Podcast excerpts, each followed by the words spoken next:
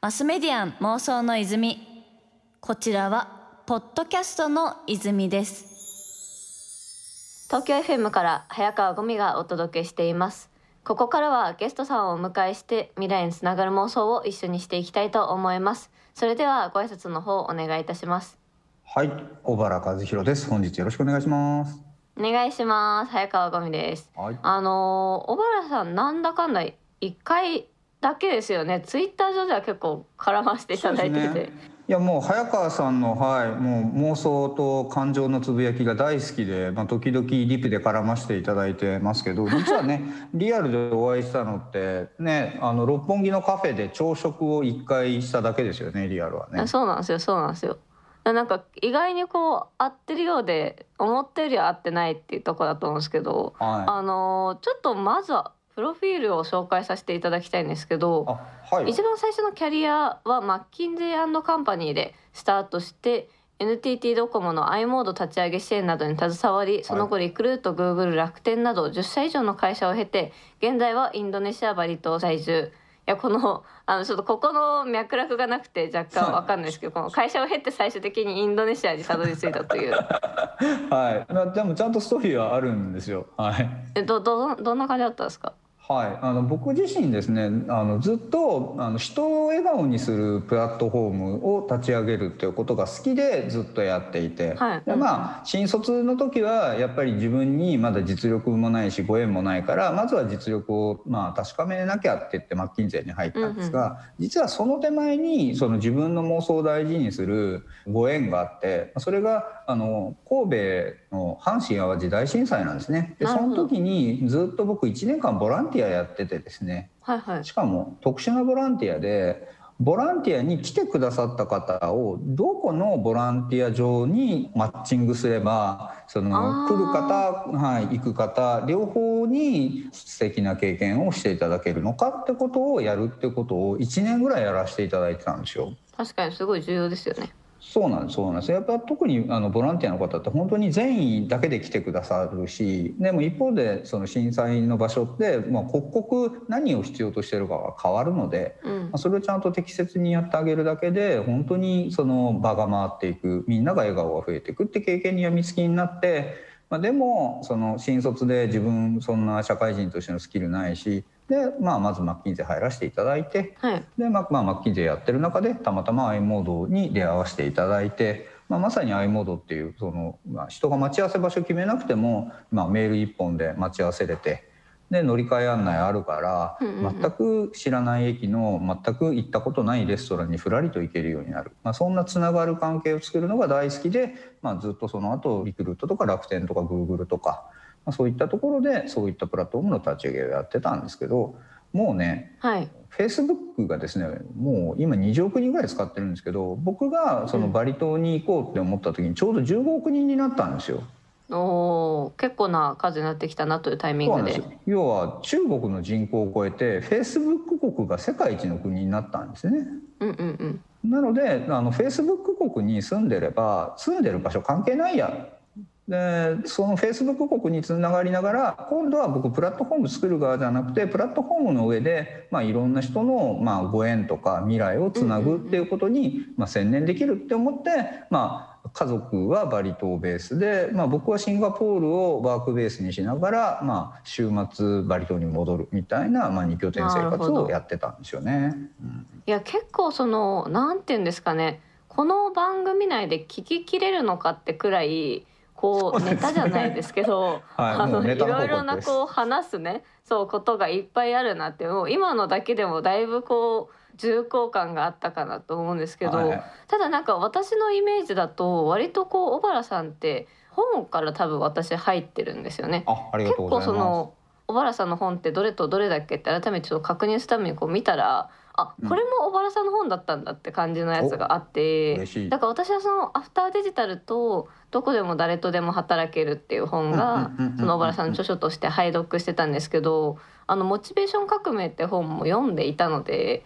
あ嬉しいです。小原さん書かれてたんだって今気づいてちょっと衝撃でしただから結構こう今その作る側からはい。結構こう今後どうなるのかとかあと働き方とかうん。いろいろこう考察したりとか、まあ、それを伝えたりとかするような役割という方にこうシフトしつつあるという感じなんですかね。そうですね。だから自分のことをフューチャリストって言っていて、まあ、フューチャリストって何かっていうと未来で当たり前になってることを、まあ、今の現在の人たちにどうやって分かりやすく伝えてで未来にワクワクしてもらって未来により生きたくなる。そういうことをまあやる職業のことをフューチャリストって言って、はい。まあ、結構シリコンバレーとかベイエリアではまあいらっしゃるんですけどあ日本ではなかなかいないのでそうなん。本当いろんな本を書いてるんですけどテクノロジーがみんなの自由をどう増やすか笑顔をどう増やすかって観点で、まあ、テクノロジー寄りで書く時もあるし、まあ、人の心社会寄りで書くこともあるしっていう、まあ、往復してる感じなんですよね。マスメディアン妄想の泉。東京 FM から早川ゴミがお届けしていますマスメディアン妄想の泉。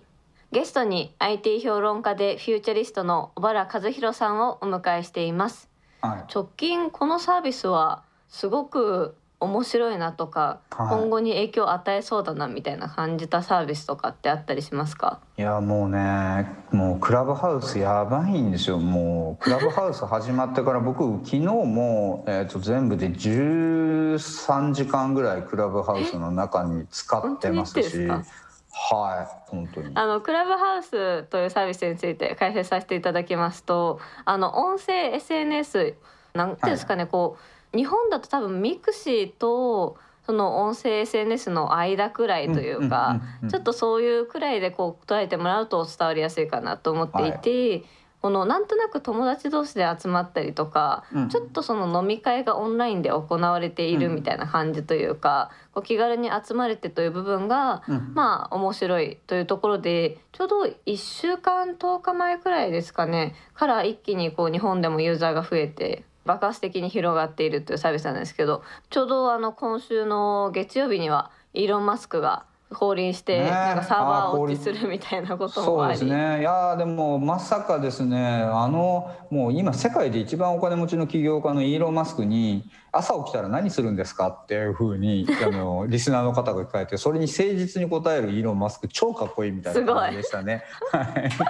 いやそれ聞きたかったな。いやもうなんかはい。部屋の上限数超えてて入れないみたいな状態になってたんでね。はい。まあ、なんかそういったこう SNS が今話題になってるんですけどこれってそのこう何が今までと違ってどういった魅力があるのかっていうのを、はい。ちょっと小原さん的に教えていただいてもいいですか？はい、あのこれはですねあの社会学でいうとカジュアルコリジョンっていうんですけれども今日もこうやって僕早川さんと、まあ、Zoom で収録させていただいているようにコロナで家にいなきゃいけないっていう時に目的があることに関してはやっぱりこういうビデオ会議システムのおかげで僕たちつながることできるじゃないですか。はいだけど日常の中で潤いを作ったり新しさを作ったりしてるのって目的がない時のふらりとした出会いですよね。確かにあそっか今までって例えば Zoom のオンライン飲み会とかもあったとは思うんですけど、うん。ただそのオンライン飲み会をやりますっていうそ決めがないと集まれなかったんですよね目的がないと。ただそれがなく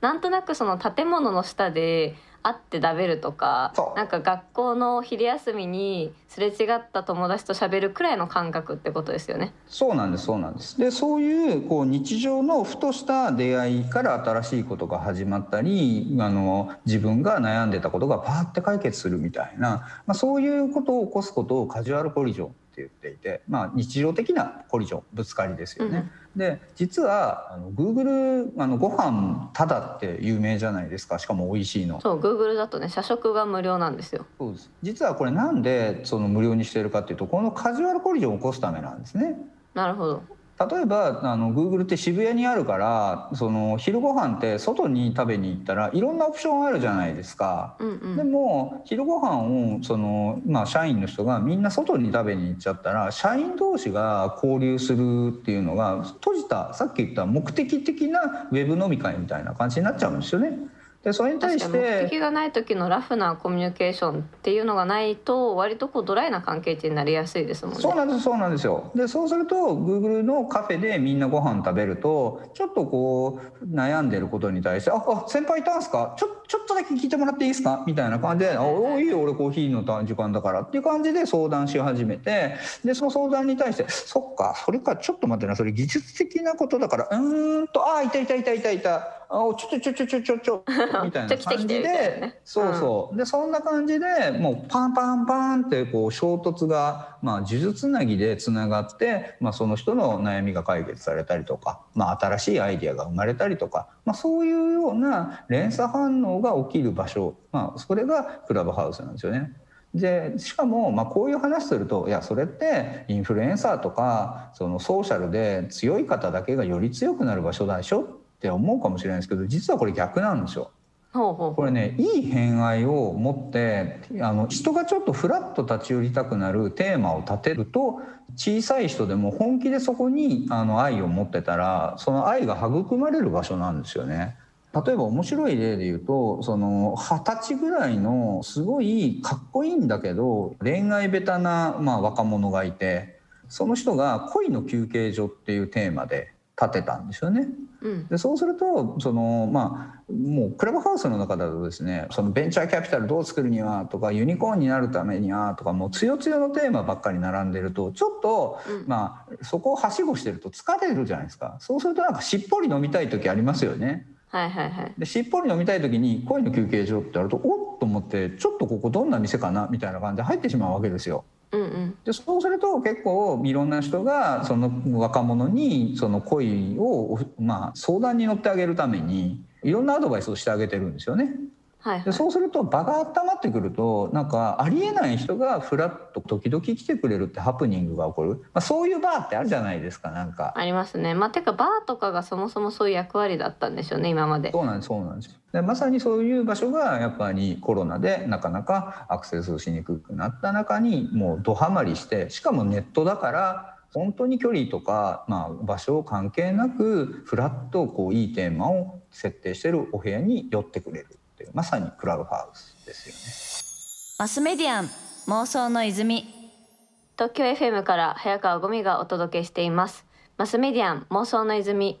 ゲストに IT 評論家でフューチャリストの小原和弘さんをお迎えしています。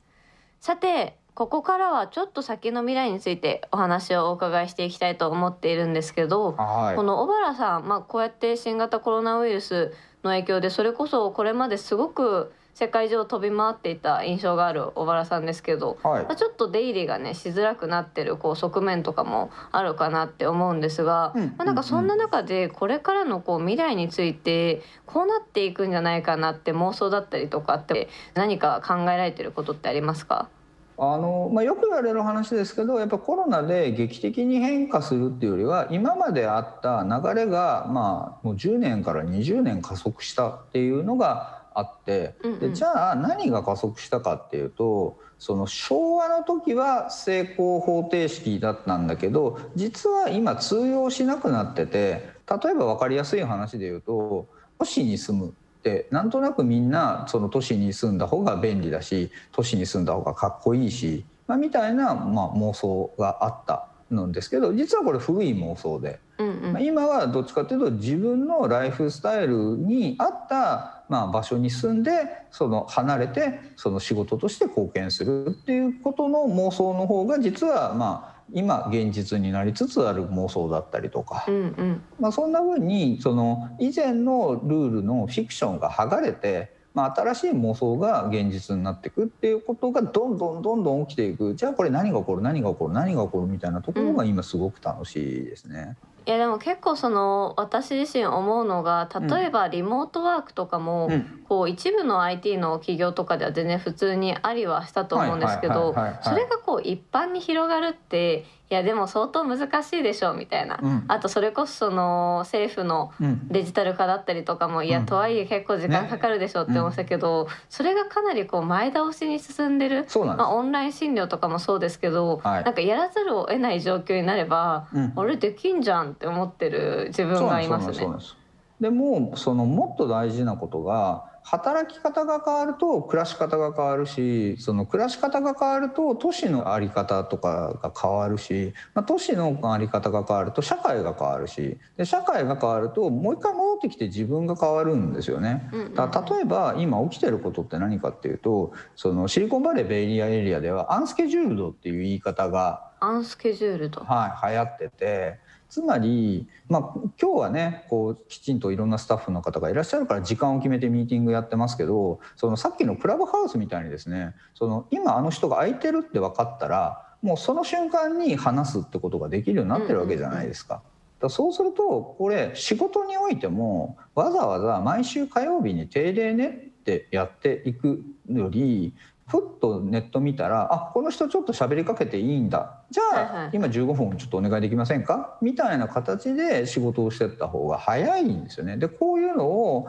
あの山口周さんと、まあ、去年の8月に「仮想空間シフト」って本を書かせていただいたんですけど、その時にやっぱ皆さんに「あこれ面白い」って言っていただいた考え方が仕事がオーケストラ型からジャズ型になるっていうことを、まあ、周さんが言ってて。そのせーので始めるというよりは。そうこうセッション的集まっていくというか。そうですそうですそうですそうですそうですそうです。だからもちろんオーケストラの美しさもあるんですよ。そのせーので始めるからものすごいたくさんの人数がもうハーモニーとしてこう、うんうん。まあ来るっていうこともあるんですけどでもこれってやっぱ変化が少ない時代のやり方でやっぱりそのオーケストラをもう毎週毎週丁寧に合わせて合わせて準備してで3ヶ月後にものすごいハーモニーを提供しますって言ってるうちにやっぱり時代変わっちゃうから今って。確かにいやだったらねもともとだって早川さんとも、まあ、ツイッターでその、ね、少しセッションをして、うんあなんとなく周波数合うなって思って